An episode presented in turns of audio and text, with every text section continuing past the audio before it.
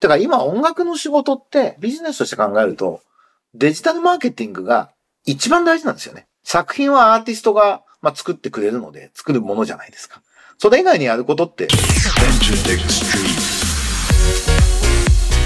エンターテックストリート。音楽プロデューサー。そしてエンターテックエヴァンジリストの山口のりかずです。今とこれからのエンターテインメントテクノロジーのホットトピックスについて一緒に考えていくこのプログラム。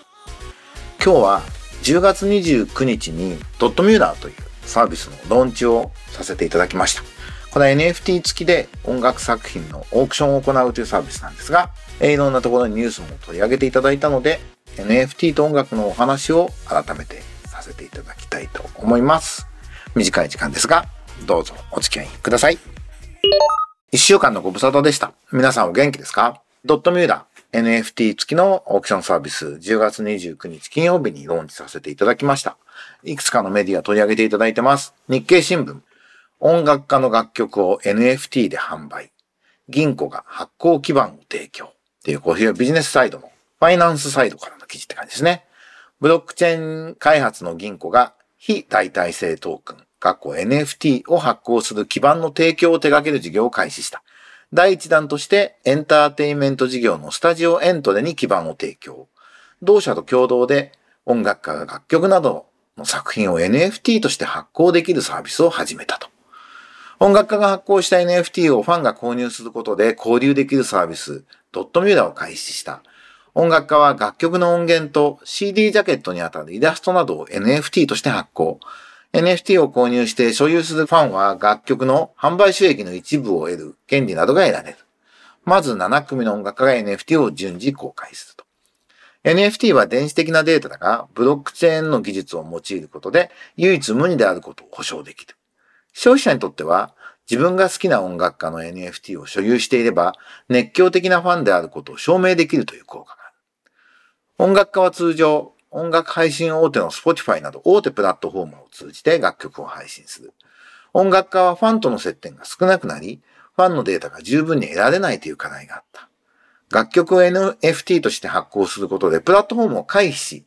ファンと交流の場が設けられるというメリットもあると。面白いですね。こういう言い方になるんですね。あの、これは銀行のパブリシティで候補が多分日経に投げてくれたものが拾われてるのかなということなんで、非常に客観的なビジネス視点なんで面白いなと思います。銀行は NFT を通じたファン経済圏を音楽家以外にも広げたい考えだ。NFT の発行基盤、NFT ベースを提供することで、ファンを抱える個人が NFT を発行するサービスを各事業会社が始められるようにする。コンテンツ力や編集力、企画力がある企業が自社の NFT サービスを開始できるようになる。年内に複数社への基盤提供を検討していると。いうことみたいなんですね。銀行と一緒に、銀行というブロックチェーンのスタートアップと一緒にやっている事業なんですけども、銀行なんかより活躍してほしいなと。森川くんってそこのね、社長はいろん、ブロックチェーンに関する本をもう何冊も書いている論客で非常に優秀な人なんですね。ブロックチェーンに関わってる企業家とか若者って、なんかちょっと天才ね、学校に一人ぐらいいた、なんかとんでもない頭いいやつみたいな人たちが集まってるなという印象で、その人たちと付き合うことで僕自身もなんか刺激を受けたり、勉強になるなと思ってます。ブリッジにはこんな風に取り上げられました。スタジオエントレと銀行、音楽 NFT マーケットプレイス、ドットミューラをローンチ、小室哲也氏、AM8、ニルギリスらが参加。エンターテインメント領域に特化したスタートアップスタジオのスタジオエントレと、ブロックチェーンスタートアップの銀行は29日、共同開発した音楽 NFT マーケットプレイス、ドットミューラをローンチした。ドットミューラではミュージシャンや作詞作曲家が音源とアートワークを組み合わせた NFT を発行、販売できる。NFT を購入したファンは原版権やサブスクリプションフィーの一部などを受け取ることもできるコモンズオーナーとして音楽家を応援することができる。みたいな非常に、まあ、どこも好意的に取り上げていただいてありがたいなというふうに思ってます。えっ、と、毎週金曜日にこれから情報を解禁していきます。しばらくは、あの、一組ずつアーティストを発表していって、丁寧にちょっとファンの反応とかメディアを見ながらやっていくのがいいんじゃないかというふうに話していて、来週の金曜日にこの今 AM8 って第一弾のオークションが始まります。で、週末2回挟んで、だ17日後ってことですかね。日曜日に16日後か。金曜日にやって、よくよくよく日曜日にオークション終了するというペースで、毎週新しいアーティストの作品が出品されていくので、ぜひチェックしてみてください。えー、今、第1弾の AM8 っていうユニットは、まあ、音楽プロデューサーとクリエイターのアートディレクターっていうのかなのユニットなので、非常に充実しているアートワークなんですね。で、7曲それぞれにこう、背景がある作品性を表した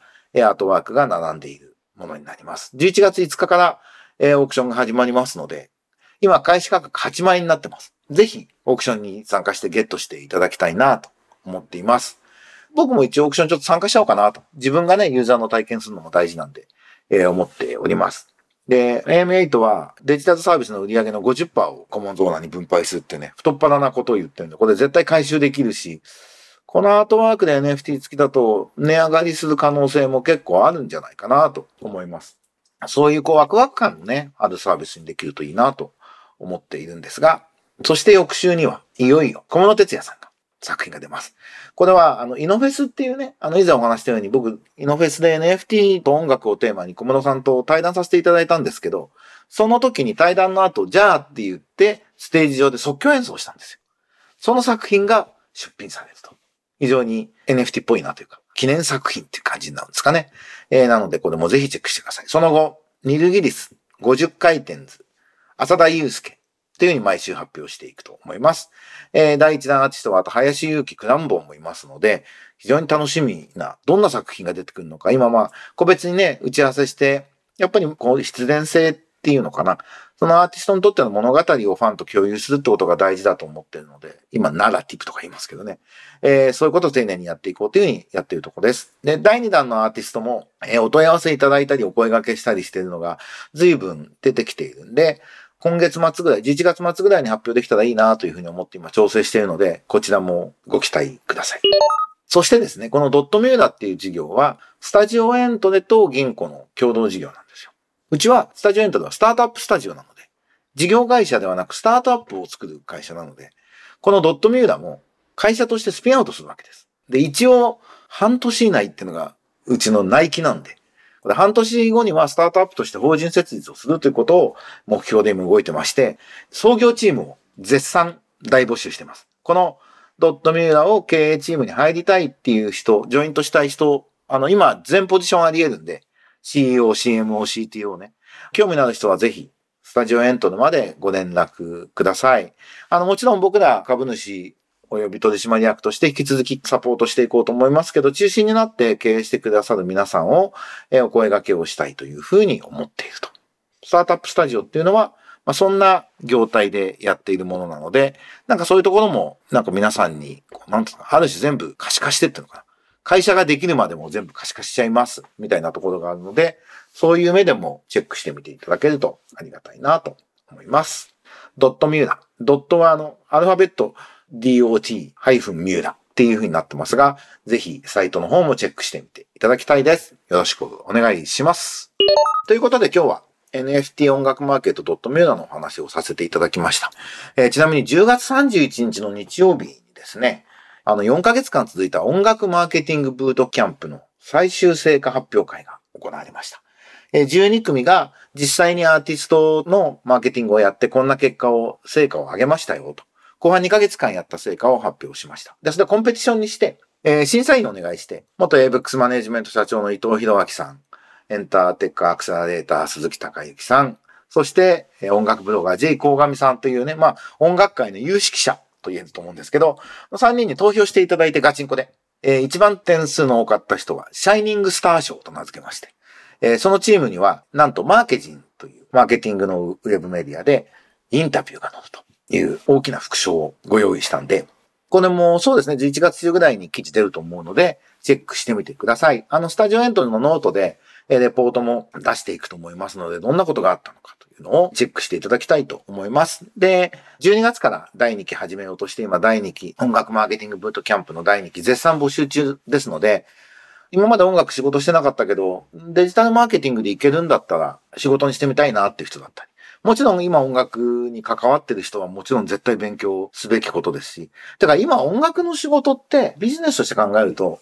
デジタルマーケティングが一番大事なんですよね。作品はアーティストが、まあ、作ってくれるので作るものじゃないですか。それ以外にやることって、もちろんアーティストのクリエイティブをね、サポートしたりっていうことも、もちろんやる仕事はプロデュースワークっていうのはあるわけですけど、まあ他、あとやることデジタルマーケぐらいしかねえんじゃねえのって僕は思っているので、圧倒的に大事だと思ってます。だから、あとは、セルフマネージメント、セルフプロデュースしているアーティストにとっては死活的に大事なものなので、今回も実は2組のアーティスト、インディーズのアーティストが参加してくれていて、そのアーティストは自分のマーケティングしたいって言って、チームを組んで、マーケターと一緒にやるってことをやって、やっぱそういうところに来るアーティストは意識も高いので、非常に成果が2ヶ月で出てたんですね。この先どうなっていくか楽しみだなと思っています。その卒業生はコミュニティみたいな形で音楽マーケター研究所、ラボみたいな名前のコミュニティを作ることにしました。で、そこでアーティストとのマッチングをしたり、まあ、音楽業界のお仕事を、まあ、つなぐようなことができる、コーディネートできる体制も作っていこうと思っていて、ここからまあ、日本の音楽界の DX の震源地になるような場所にしたいなと。でもそうなってくれるんじゃないかっていう、ものすごい熱量があって、これ4ヶ月間すげえな、すげえなと思いながら。で、講師の人たちもすごく高い熱量をぶつけてきてくれて、僕自身非常に勉強になる期間だったんですけども、昨日の発表会を見て、あ、これ本当に音楽界が、日本の音楽界が世界で一番デジタル化が遅れてる。日本の音楽界が、あの、変わるきっかけを作れるんじゃないかなというふうに、非常に楽しみにしてますので、ぜひ、このポッドキャストを聞いている方は、ご参画いただきたいですし、興味を持っていただきたいと思います。ということで、そんな感じで日々楽しく忙しく過ごしております。なんかね、ちょっと会食がね、やりやすくなったので、会食が急に増えてきて、飲みすぎないように気をつけようと思っています。ではまた来週お会いしましょう。エンターテックエヴァンジェリスト山口のりたのエンターテックストリートでした。バイバイ。